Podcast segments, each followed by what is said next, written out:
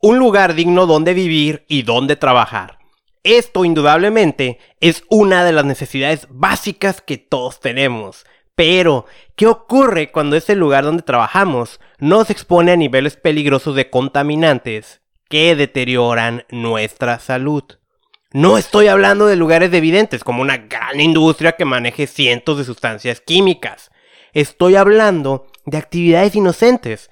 Por ejemplo, la preparación de alimentos como son tacos y carnes asadas. ¿Qué pasa cuando una de esas actividades inocentes está cerca de donde vivimos? Vamos a platicar un poco sobre esto. Bienvenido al podcast que te enseña cómo es que la contaminación también deteriora tu salud y de que hay algo que puedes hacer para protegerte. Te saluda Carlos Bustamante. Empezamos.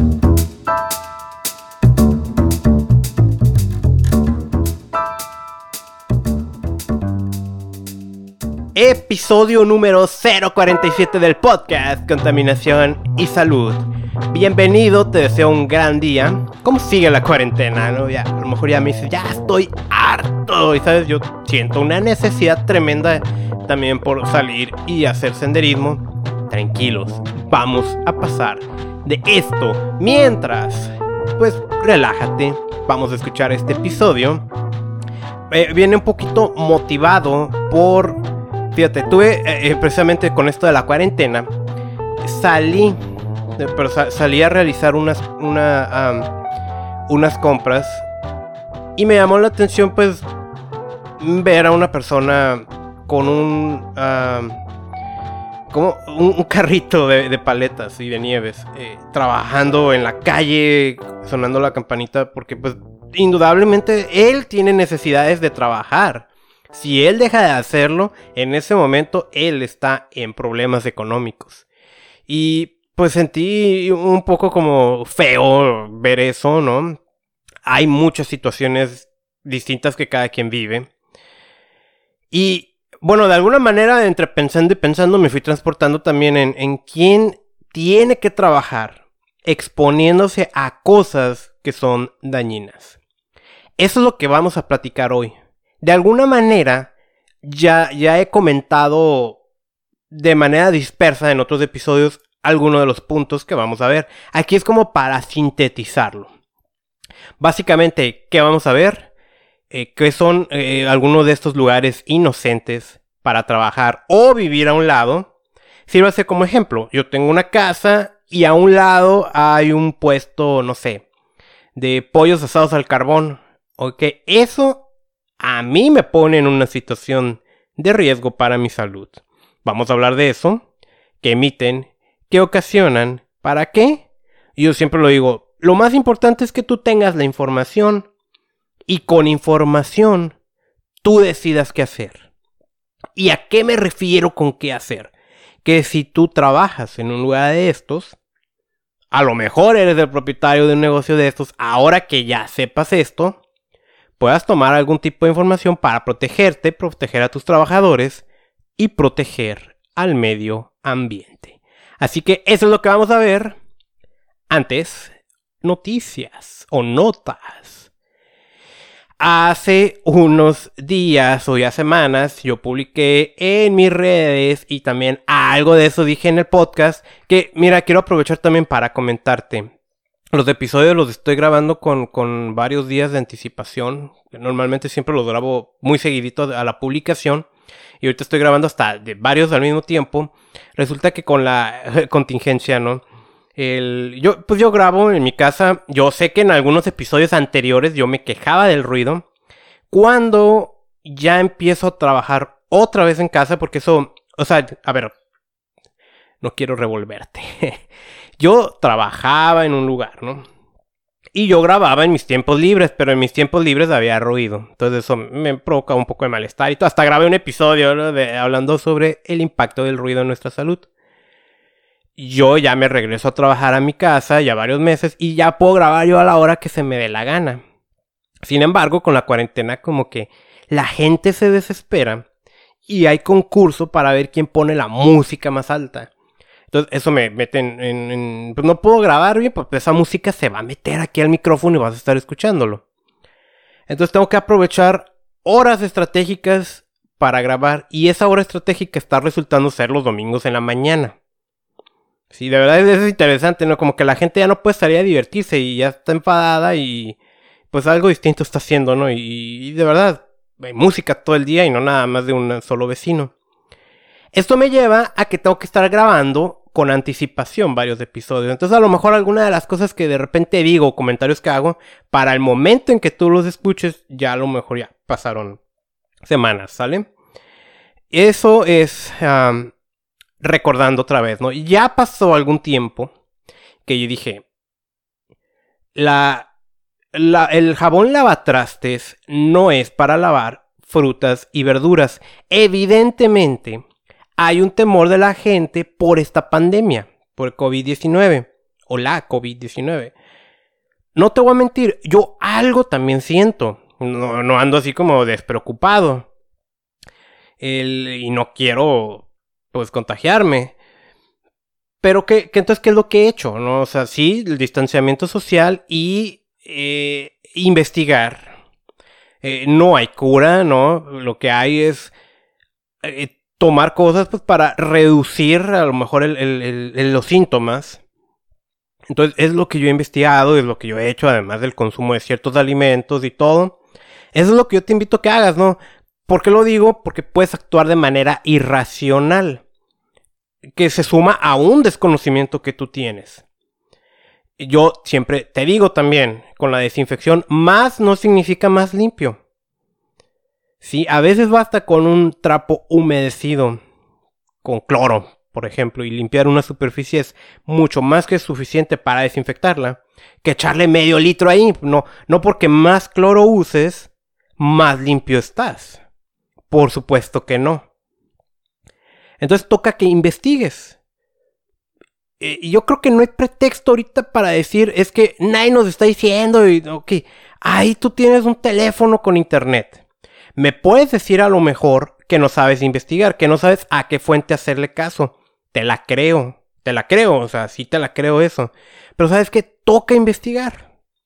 A lo que voy es esto. La FDA acaba de sacar un publicado en, en la que está solicitándole a los fabricantes de antibacteriales que le pongan un mal sabor a estos productos. ¿Por qué pediría la FDA algo como eso? Porque la gente, en su desconocimiento, está consumiendo estos productos. Y fíjate, así con todo que yo he dicho, que el ponértelo de manera diaria en tu piel sí ocasiona algo perjudicial en ti. Ahora imagínate consumirlo. Pues la FDA acaba de hacer ese extraño llamado pónganle un mal sabor al producto para que la gente no se lo coma.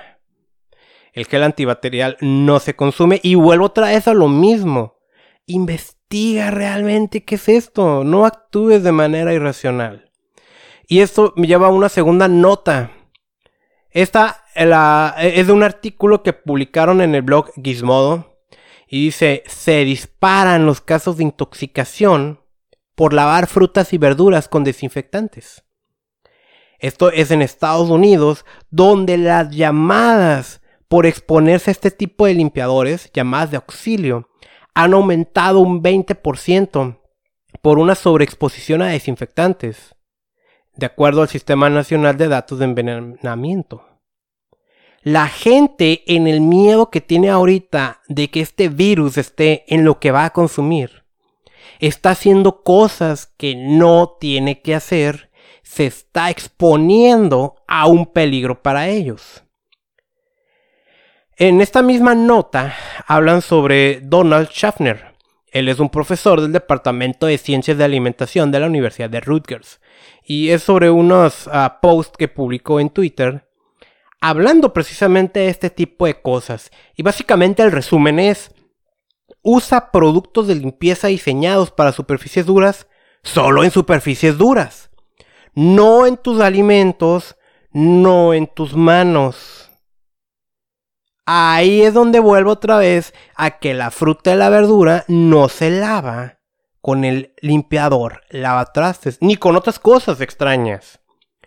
Usa limpiadores diseñados para la piel, sobre la piel y no en tus alimentos o superficies. Es lo que él dice él. No obstante, yo digo, si algo tú no te lo comerías, no deberías untártelo en tu piel porque sí lo vas a absorber. Y hay gente que dice que no es cierto. Y sabes que agárrate un libro de toxicología ambiental. ¿Y qué te va a decir? Lo que ingresa a tu organismo va a ser porque lo inhalas, porque lo pruebas o porque está en tu piel. Por supuesto que sí ocurre. Y este punto que es muy importante. No mezcles productos de limpieza. En el mejor de los casos, si tú los mezclas, ¿no? Ah, no hará, no hará que tus cosas acaben más limpias. En el peor de los casos, podrías envenenarte. Y esto está ocurriendo. Si tú, por ejemplo, le pones ácido muriático al cloro, no, no te va a matar un virus, te va a matar esa mezcla. Vas a soltar gases tóxicos. Él pone un poco en duda la, la, cuestión del vinagre, que dice, hay gente que está limpiando sus frutas y verduras con vinagre, y dices, bueno, no hay evidencia suficiente, ok, está bien, se la compro. Eh, a veces es cierto que faltan estudios o datos para corroborar cosas y, y por supuesto eh, el movernos en el ámbito científico es, eh, es lo mejor, ¿no? Para, para poder corroborar una situación. Ahora, pues no porque tampoco no esté corroborado, no significa que no. No significa que el vinagre no pueda limpiar, pero está bien. Aquí lo está hablando una persona especialista en el tema. Entonces dices, pues, si dice que el vinagre no, pero tampoco le puedo echar otras cosas. Entonces, ¿cómo, cómo lo desinfecto, no? Yo me acuerdo ya, no sé en cuál episodio, pero también en otros videos he dicho, el mejor limpiador que existe es el agua. Y él dice algo parecido, que vas a agarrar tus frutas y verduras, vas a agarrar un cepillito y lo vas a frotar con agua. Y con eso tú vas a tener un producto limpio. Así es fácil. No actúes irracional.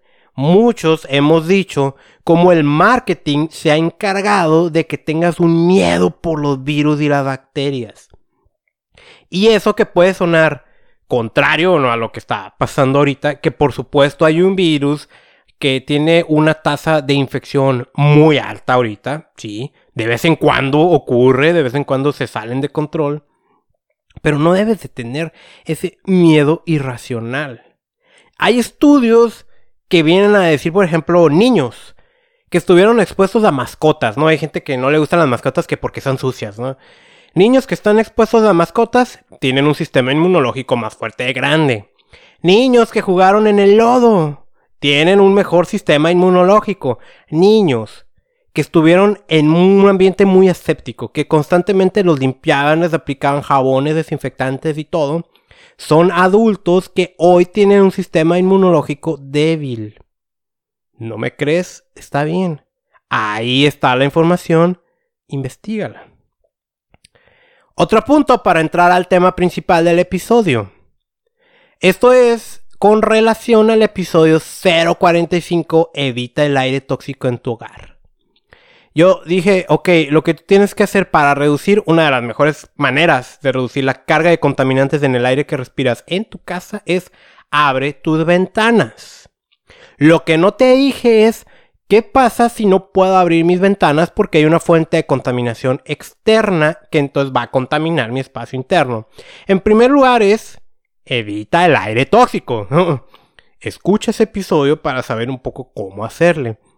Y si aún así, eh, por alguna razón no puedes y tienes que abrir tus ventanas por, o, no puedes reducir la carga de contaminantes, pero tampoco puedes abrir tus ventanas, ¿qué toca hacer? Hay unos aparatitos diseñados para limpiar el aire de interiores y son bastante buenos. No lo confundas con los humidif... Ay, se me atoró la, la palabra. déjame ver si la alcanzo a teclear aquí. Humificadores. Ya a lo mejor escuchaste la, los teclados de la computadora, ¿no? Ok, no confundas el humificador con un purificador de aire de interiores. Puede que traiga los dos, pero un solo humificador no te va a limpiar la contaminación. Pero hay estos aparatitos son la verdad bastante baratos. Si vas a comprar uno, procura que tenga un filtro tipo EPA, H-E-P-A. ¿Sale? Entonces, para entrar ahora sí al episodio anterior, nada más permíteme un minuto, vas a escuchar una grabación. Ahorita continuamos.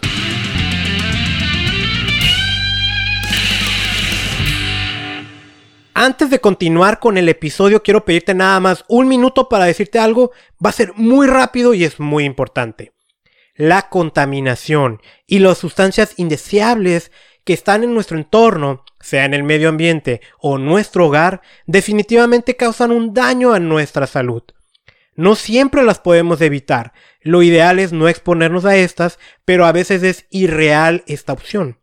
Yo por eso recomiendo el uso de suplementos nutricionales. Y hay una sola marca que me atrevo a recomendar y que yo mismo utilizo desde hace años. Si quieres saber más, ingresa al terminar este episodio a reiniciate.usana.com. Otra vez, reiniciate.usana.com. Mi recomendación son los Usana Sales Essentials y los Usana Biomega.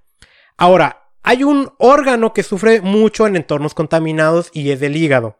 Para eso, otro producto que me encanta recomendar es el Usana HPS o Epacil. En fin, hay toda una gama de productos que puedes buscar en reiniciate.usana.com. Continuamos con este episodio.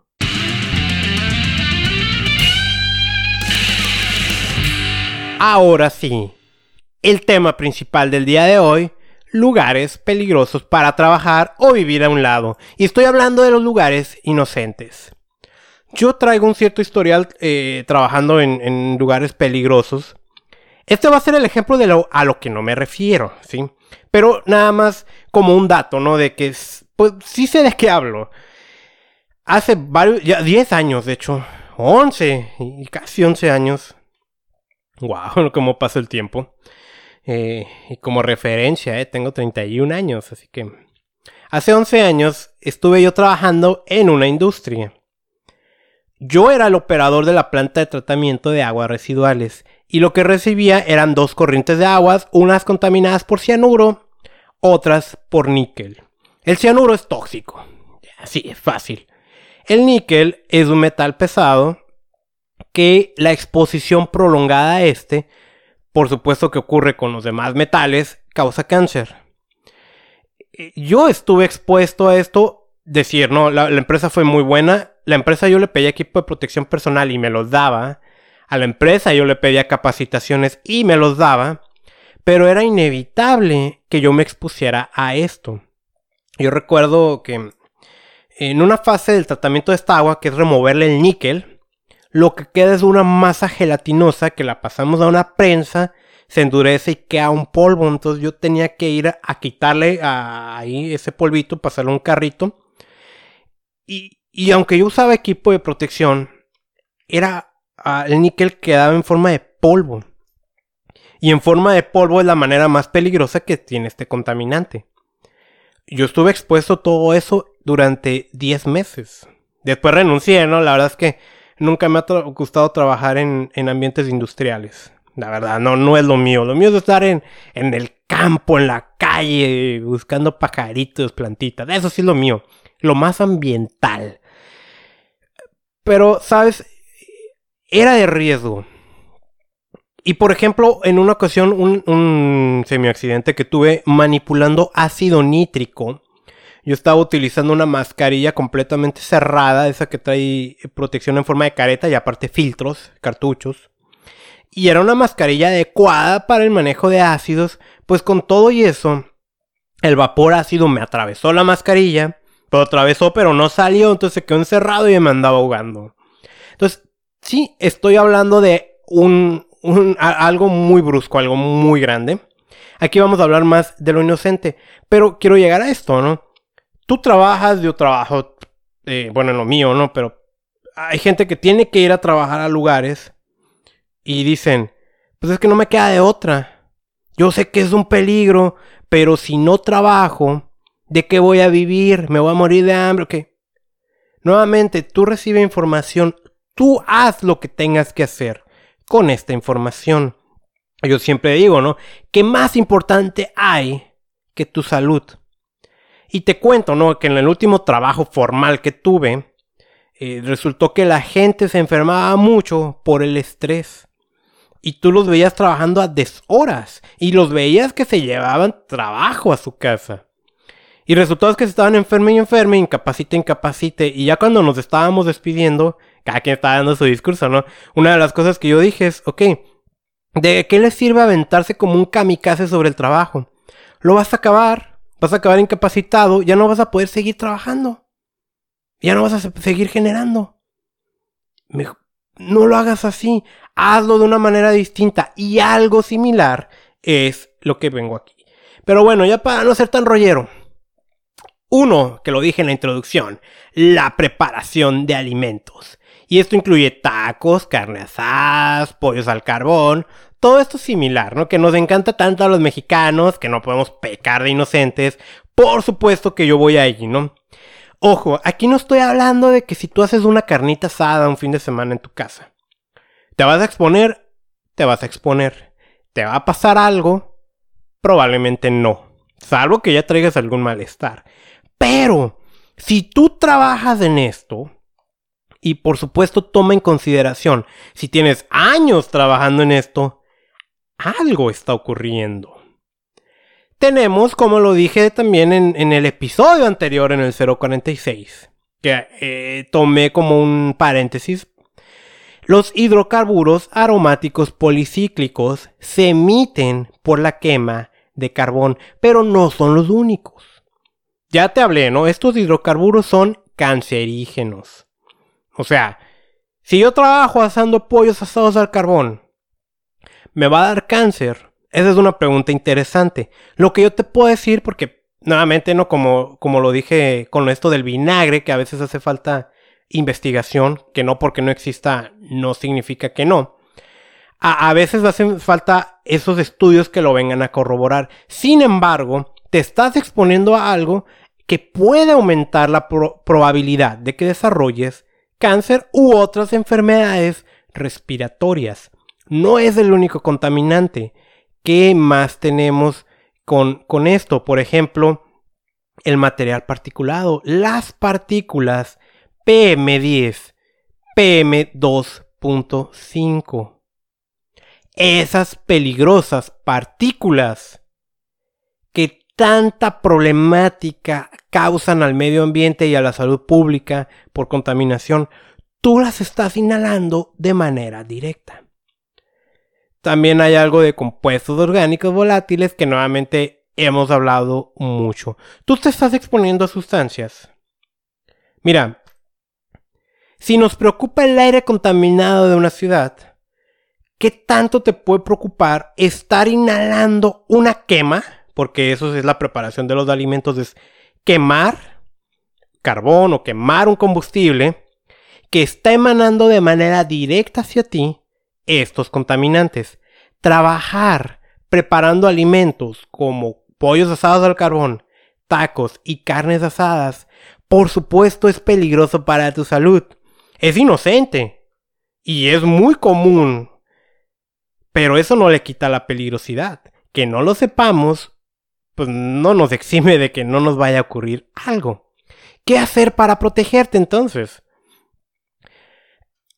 Es la instalación, una correcta instalación de, tu puesto, de tu restaurante, de una campana de extracción de estos humos. Y ojo, porque rara vez veo que le pongan un sistema de control de contaminantes que sí existe. Y son unos filtros metálicos que... Y este sí encontré un estudio de la EPA, de la Environmental Protection Agency, que lo realizó en Mexicali, en Baja California, sí son, ah, o sí reduce de manera considerable la contaminación para que no afectes a tus vecinos. Porque eh, eh, aquí también vengo un poco como motivado ahora que ando en Guadalajara, no ahorita, eh, hace meses, de una prima que me contaba, pues a un lado de ella preparan este tipo de alimentos y, ella es doctora, entonces dice, pues es que a todo eso me pega a mí y yo sé que eso es malo, yo sé que eso enferma. Y yo le decía, es que sí existen maneras de, de evitar que eso ocurra, ¿no? Una es, pone el ducto varios metros encima de instalaciones vecinas, para que no les llegue el humo directamente. Y la otra es la instalación de estos filtros, de estos rejillas o filtros laberintos, que los puedes poner en el ducto y sí reducen la emisión contaminante. Así que el primero es este. Dos, que también ya lo he mencionado. Los salones de belleza, las uñas y la aplicación de tintes para cabello. Si tú te dedicas a este tipo de actividad, debes de saber que tienes un riesgo 100 veces mayor de desarrollar cáncer de estómago y cáncer de pulmón que una persona normal.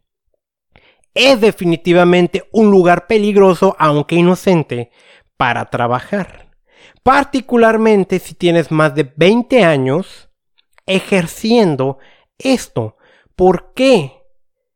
Porque estos tintes para uñas, para cabellos, pegamentos y cosas similares que se utilizan en estos salones de belleza emiten compuestos orgánicos volátiles y también asbestos. Vuelvo a decir sobre los compuestos orgánicos volátiles, la exposición prolongada a estos, como son los bencenos, formaldehídos, toluenos, etilbencenos, está vinculado al desarrollo de cáncer en la sangre y otros lugares también. Y el asbesto, que los podemos encontrar en polvos de cosméticos, son como eh, cuchillos microscópicos que dañan tus pulmones.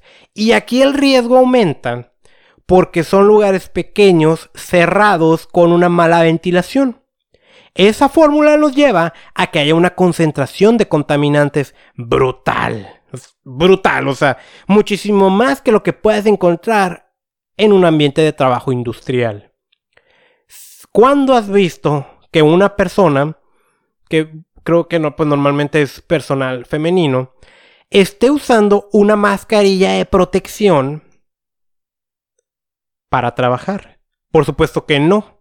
O cuando has visto que tengan un sistema adecuado de extracción de, estos vapores y ventilación para reducir la concentración de contaminantes, por supuesto que no. ¿Qué hay que hacer? Instala estos sistemas. Si porque nuevamente vuelvo a decirte, a lo mejor tú me dices, pues es que apenas y me sale para trabajar y esto es lo único que yo sé hacer.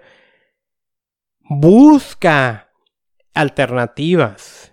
Por ejemplo, una medida muy eficiente de reducir los contaminantes es cambiar la materia prima, que en este caso la materia prima puede ser pues los tintes, las pinturitas, Environmental Working Group, EWG, tiene todo un catálogo de productos que son seguros para ti. A veces uno se va por lo barato, ¿no? ¿Qué es más barato? Comprar una pinturita que no tengo la menor idea de cuánto cuestan.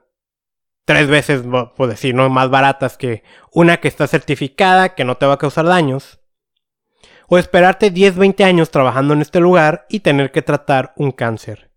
¿Cuál de las dos cosas es más barata? ¿O deseable? Es tu decisión. Otro punto. Trabajar o vivir en una gasolinera. Ser despachador de gasolina es un puesto de trabajo que no debe de existir referencia si alguien escucha fuera de México. Por ejemplo, si tú vives en Estados Unidos y tú vas a despachar gasolina automóvil, tú lo haces. Llegas, lo estacionas, pagas, eh, tomas la bomba, la pistola, ¿no? Y cargas y te vas. Bueno, en México no. En México hay personas trabajando ahí y esa es una posición que no debería existir. La emanación de gasolina es, tóxico, es un vapor tóxico. Y, y siempre ando diciendo, ¿no? Es increíble también que en este país sea común que veas una gasolinera y a un lado una casa habitación.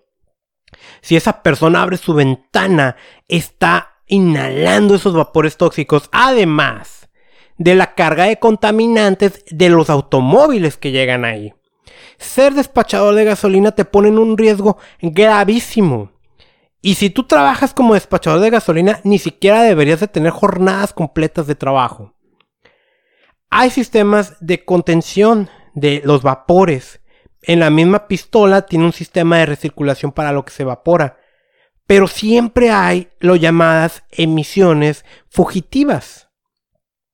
Son emisiones que se evaporan y las estás inhalando ahí directamente. Si tú trabajas ahí, ahí sí yo te diría. En nosotros tú puedes hacer ahí más o menos para protegerte, pero en este caso, busca otro trabajo. De verdad te lo digo. Y vuelvo a decir, o sea, ¿qué te sale mejor, no? Que ahorita recibas un sueldo pues sí, todos necesitamos sueldo, pero que tú recibas un sueldo que seguramente tampoco es muy alto en estos puestos de trabajo. O que en 10 o 20 años tengas que estar tratándote un cáncer. Porque así es la realidad. Así que este es otro, un punto más. Rellenos sanitarios. Estos que son, coloquialmente los podemos llamar basureros. Y aquí Sí, tanto trabajar, pero sobre todo vivir cerca. ¿Cómo es posible que alguien vaya a vivir cerca de una instalación de esta, no? Un, relleno sanitario es algo gigantesco donde todos los residuos de la ciudad van a dar ahí. Va a tener sus sistemas, ¿sí? Que eso es, por ejemplo, una capa de, es como un plástico que se pone en el suelo para que no se contamine el suelo. Y arriba tiene unos como chimeneas para la emisión de, de la descomposición de la basura pues genera emisiones de la atmósfera. Y si está muy bien este relleno, se está captando para el metano que genera, generar energía eléctrica. Eso es en el escenario ideal. En México, lamentablemente, no es común que eso ocurra. Y vivir cerca de uno de estos es muy peligroso. Es una de las peores cosas que te pueden ocurrir. Y de verdad, mira, el caso de Tijuana, que es mi ciudad. Porque, no sé, puede estar sonando exagerado, ¿no? Pero en el caso de mi ciudad, hay dos. Eh, uno que es viejísimo, que le dicen relleno sanitario, pero realmente esa cosa es un cochinero, es un basurero. Que está en el Jibarito. Ya debería de estar clausurado, pero corrupción, y así con toda la palabra lo digo, la corrupción hace que lo vuelvan a abrir cambiándole la denominación de relleno sanitario a, zona de captación de residuos de manejo especial, luego te hablo bien de estos conceptos. Esa es corrupción. Ese es un lugar que ya está sobresaturado, que está contaminando, que no tiene las medidas de control, que se usó durante décadas, no sé qué vaya a ocurrir ahí con eso. Y hay, eh, de manera muy cercana vive gente ahí. Imagínate Sí, a veces eh, puedo ser demasiado específico como para decir, la pinturita de uñas eh, puede emitir benceno, formaldehídos y ok, eso es una cosita. Pero imagínate la basura que llega de toda la ciudad en un mismo punto. Ni siquiera te puedo decir un listado de contaminantes que se generan ahí y que te expones. Y eso es peligroso. Un segundo relleno sanitario que tenemos está en una zona llamada Valle de las Palmas.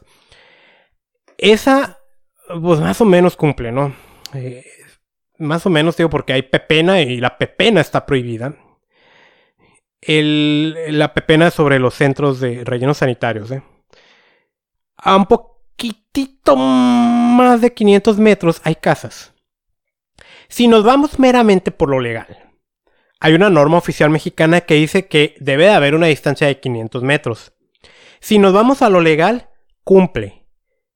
Pero algo que yo digo también es, no porque esté en una ley o en una norma que es tanto el límite o tanto la distancia, significa que ya es seguro. No porque esté plasmado en tinta sobre un papel firmado legalmente, lo vuelve seguro. Lo vuelve un instrumento jurídico. Sin embargo, la ciencia y las leyes y la tecnología no van a la misma velocidad. Y muchas veces, si ahí te dice que es a 500 metros la zona de seguridad, tal vez realmente sea a un kilómetro.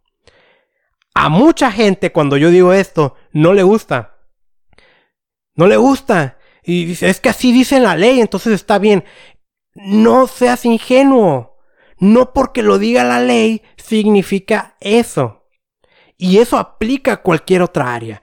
Pregúntale a los nutriólogos sobre la norma oficial mexicana que habla del consumo de azúcar eh, en los mexicanos.